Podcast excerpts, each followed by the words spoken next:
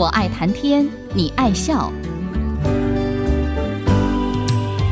听主持人刘炯朗校长以深厚的学养、浓厚的人文关怀，谈笑间分享教育、科技，注入人文活泉。欢迎收听。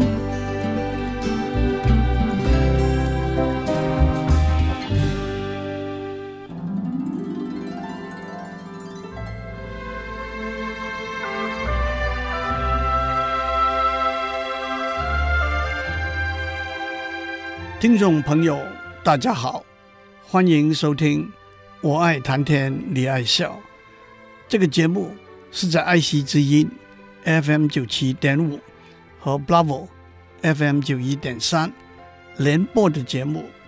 我是刘总郎。过去好几个礼拜，这个节目中断了智能和人工智能的讨论。我可不是。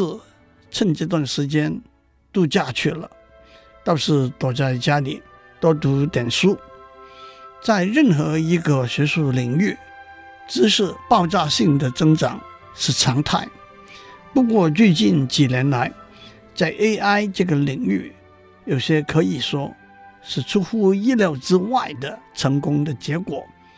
例如，人工智能程式 AlphaGo。打败了韩国围棋九段高手李世石。其实他的名字里头的“石”这个字，在韩文是“石”字在上，甲乙丙丁的“乙”字在下，那是韩文的字，不是汉字。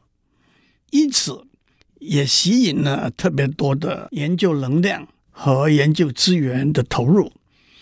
我也只能选择在适当的广度和深度之下介绍一下人工智能这个领域。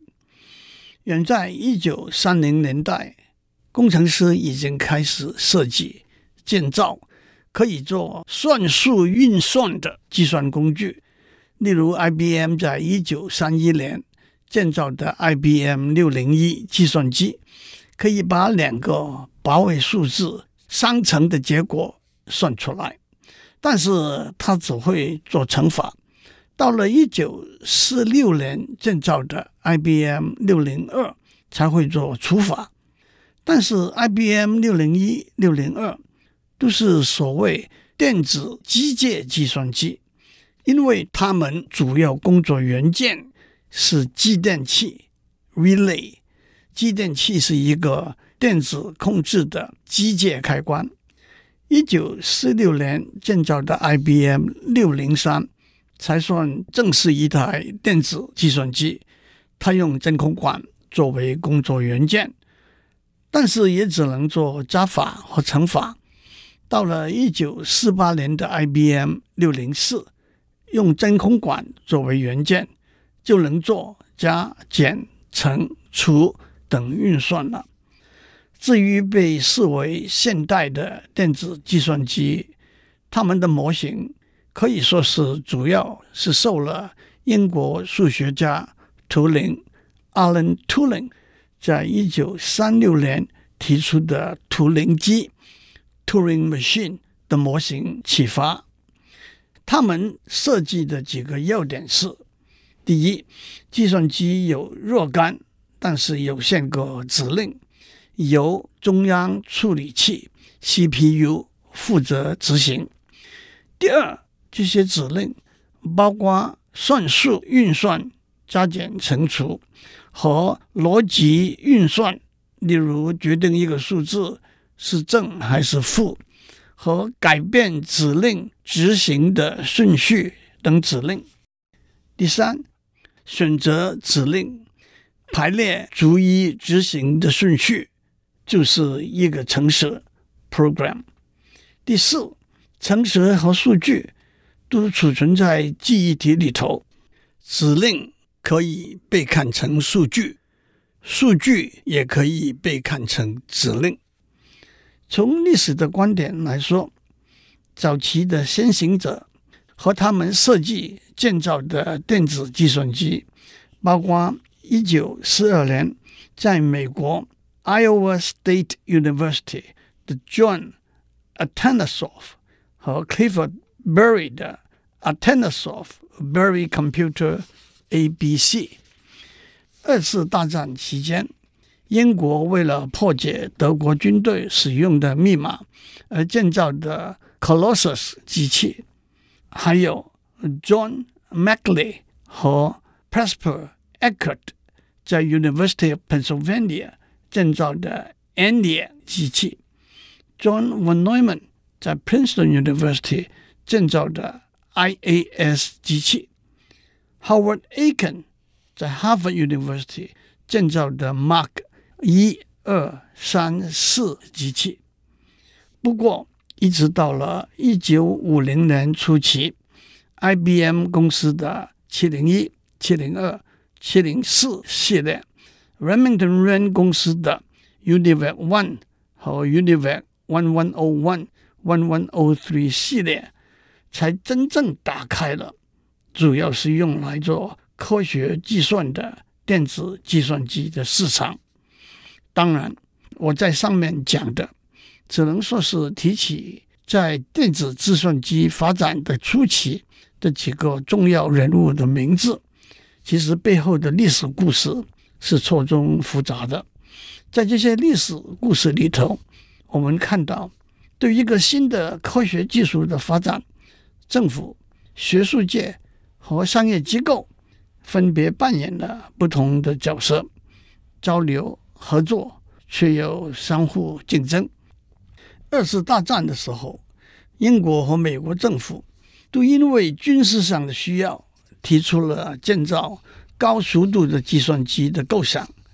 而初步的研究发展工作，主要是在学校或者研究机构里头进行的。等到有了初期的成品，商业机构就以足够的财力物力，把这些成品商业化、普及化了。的确，我们可以看到许多科学技术，包括计算机科技、半导体科技、通讯科技、人造卫星。航太科技、太空探索、生物科技、医学科技等等的发展过程，都有很多发人深省的正面的经验和负面的措施。国家政策的决定、学术研究的支持、智慧财产的保护、商业利益的获得，都是需要小心规划和进行。才能创造一个三赢多赢的局面。今天，当我们谈人工智能 AI 的时候，也可以以这些历史作为引荐。因此，还是让我回到大家等待我要讲的题目，那就是人工智能发展的经过。不过，人工智能的发展和计算机科学和技术的发展，是紧密的连在一起，相互影响的。这也正是我在过去好几个礼拜介绍了计算机硬体、软体和演算法里头一些基本观念的原因。人工智能这个名词的产生也好，这个研究领域的形成也好，大家都说始于一九五六年夏天。在美国 New Hampshire 州的 Dartmouth College，由二十位专家学者参加的工作坊，大家都听过，也被尊称为人工智能的开山鼻祖之一的 Professor John McCarthy。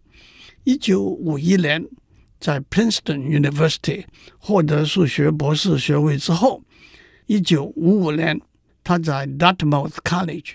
担任助理教授，他领头提出这个工作坊的计划。他指出，学习过程的各个面向以及其他智能行为的特征，原则上都可以经由精准的描述，用电子计算机来模拟。一般都公认，artificial intelligence 这个名词是他创造出来的。其他。参加这个工作坊的，包括也被尊称为人工智能开山鼻祖之一的 Professor Marvin Minsky，一九五四年，他在 Princeton University 获得数学博士学位。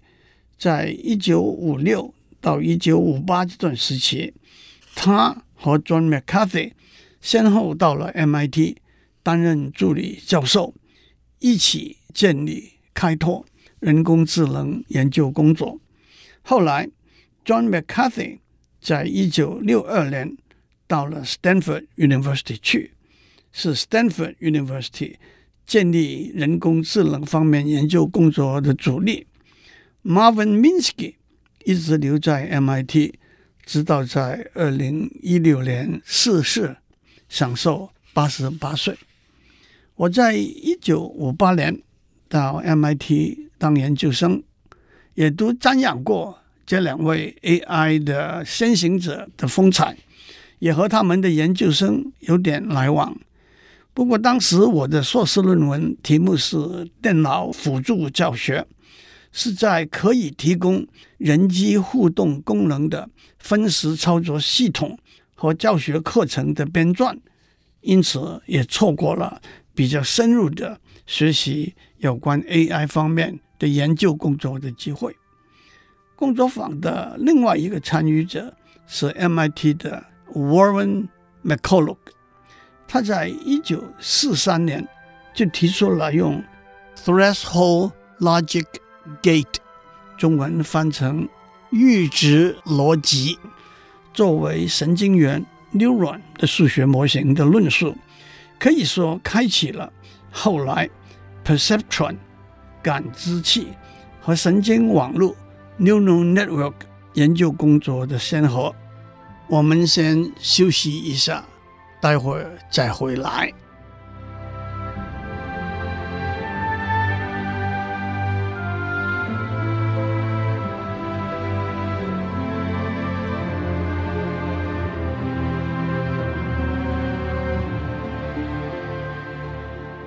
欢迎继续收听，我爱谈天，你爱笑。我们在上面讲到，一九五六年的夏天，二十位专家学者在美国 New Hampshire 州 Dartmouth College 组织了一个工作坊。Artificial Intelligence 这个名词就是这个工作坊的发起人 Professor John McCarthy 创造出来的。我们也讲过，参与这个工作坊的包括 John McCarthy、Marvin Minsky、Warren McCulloch。让我继续讲下去。工作坊还有一位参与者，那就是 Information Theory 资讯理论的开山鼻祖 Claude Shannon。资讯理论可以说是近代通讯理论。Communication theory 划时代的进步的基础。其实，Claude Shannon 还有一个非常重大的贡献。他一九三八年在 MIT 写的硕士论文指出，远在一八五四年，由英国数学家 George b o o 提出，应用在逻辑学上的 Boolean algebra 可以直接应用在数位电路的设计工作上，这也就是今天每一个电脑工程师和科学家的基本功。曾经有人说过，Claude Shannon 的硕士论文可以被认为是二十世纪最杰出的硕士论文。Shannon 也从事密码学的工作，他还设计了一台机器，叫做终极机器 （The Ultimate Machine）。这个机器是一个有盖的长方形的盒子，把盒子的电源开关打开，盒子的盖就会自动打开。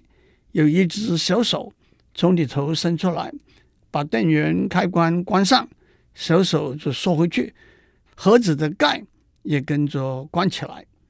这可以说是一个完全没有用的机器，但是也可以说是现代。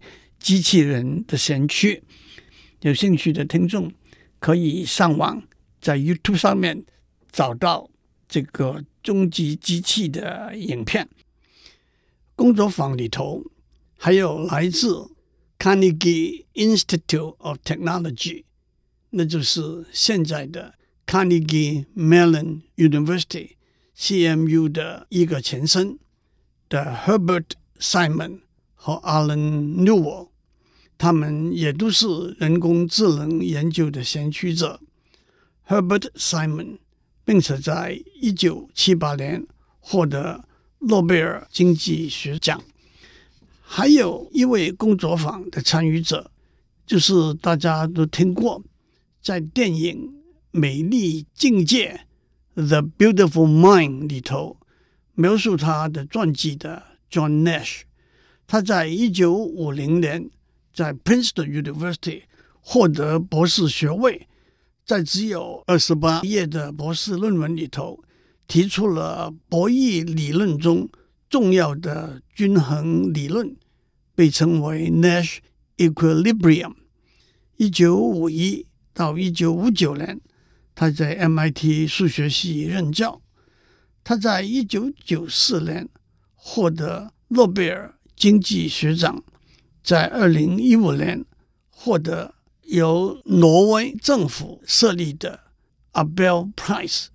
Abel Prize 也被视为数学界的诺贝尔奖，大家都听过。数学界里头的 Fields Medal 也被视为是数学界的诺贝尔奖。不过 Fields Medal 限于四十岁以下的数学家，Abel Prize 却近乎是一个终身成就奖。很不幸，John Nash 二零一五年在挪威领取 Abel Prize 之后，在美国机场回家的公路上因车祸丧生。最后，让我们回到在 Dartmouth College 举行的工作坊。一九五六年八月十七日，工作坊结束。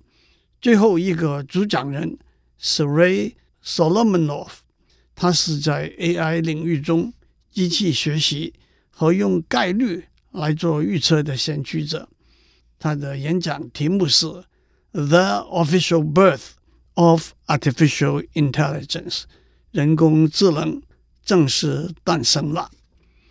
今天，人工智能走过了一个甲子，的确是一路走来，历尽寒暑，有起有伏，甚至许多人都有 AI 的寒冬。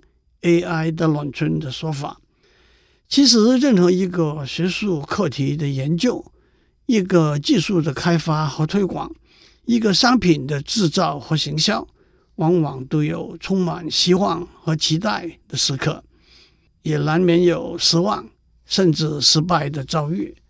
不过，在 AI 这个领域，倒特别令人有大起大落的感觉，这有几个原因。第一，从一开始，目标定得很高，范围定得很广，在短期之内不能达到预期的目标和涵盖预定的范围的时候，就难免带来失望的感觉。六十年前提出的文字翻译、机器人、下棋等目标，都是经过多年的努力逐步走来，不是一蹴即就的。第二，对有用、有趣的研究发展工作，局内人和局外人都会有意或者无意的做过分的吹捧，吹捧的越动听，失望也越大。第三，计算机技术的发展也是一步一脚印走过来的。一九五零年代，Fortran 是唯一的高阶程式语言。为了文字处理的方便，John McCarthy 发明了高阶程式语言 Lisp，这也带来了高阶程式语言的发展。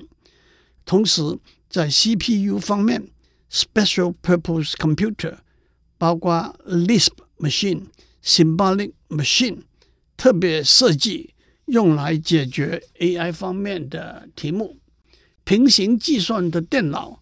包括 connection machine 用来增加运算的速度，都被认为可以帮助解决 AI 的题目的硬体。可是，在投入相当多的人力和财力资源之后，效果并不特别显著。再加上当时可以储存大量资料的记忆体技术还远在今天的技术之后。第四，即使到了一九六零年代初期，在许多大学里头，计算机科学与工程还没有达到有充分的研究和教育内容，足以建立一个学术上的细琐的共识，因此。人才的吸引和训练步伐比较慢。第五，没有充分的初步结果，获得某些有相当学术地位的学者专家的认同。这包括英国有名的数学家 James Lighthill，在一九七三年为英国政府科学研究委员会写的一个报告。他在报告里头说，AI 的研究工作。尚没有处理现实的题目中计算的工作量爆炸性的增长的能力，目前已知的结果尚远逊于当年的预期。因此，英国政府只应该支持三所大学里头在 AI 方面的研究。另外，在一九七零年代，对 AI 的研究相当强烈的批判的。是美国 UC Berkeley 的一位教授 Herbert Dreyfus，他说：“人类的智能和获取、处理专门知识的能力，主要依靠不自觉的本能 （unconscious instinct），而不是自觉 （conscious） 的符号的运用和操作 （symbolic manipulation）。因此，这些不自觉的能力。”无法用死板的公式和规则来描述。第六，政府和大企业对 AI 研究经费的提供，往往也因为各种因素大增大减。举例来说，一九八二年，日本政府的国际工商业部提出了一个叫做 “Fifth Generation Computer” 的十年研究计划。目标是建造平行运算的电脑来解决某些人工智能的问题。十年下来，可以说是没有达到预期的结果，计划就没有被延续了。美国国防部负责主导研究方向的单位 DAPA 对 AI 研究的经费难免有时起时落的倾向。我讲了这许多。相信大家都会体会到，这就是大家都听过“以古为镜，可知兴替”这句话的意思。今天我们就讲到这里，祝您有个平安的一天，我们下周再见。探讨大小议题，举重若轻，蕴含知识逻辑，笑语生风。我爱谈天，你爱笑，联发科技。真诚献上好礼，给每一颗跃动的智慧心灵。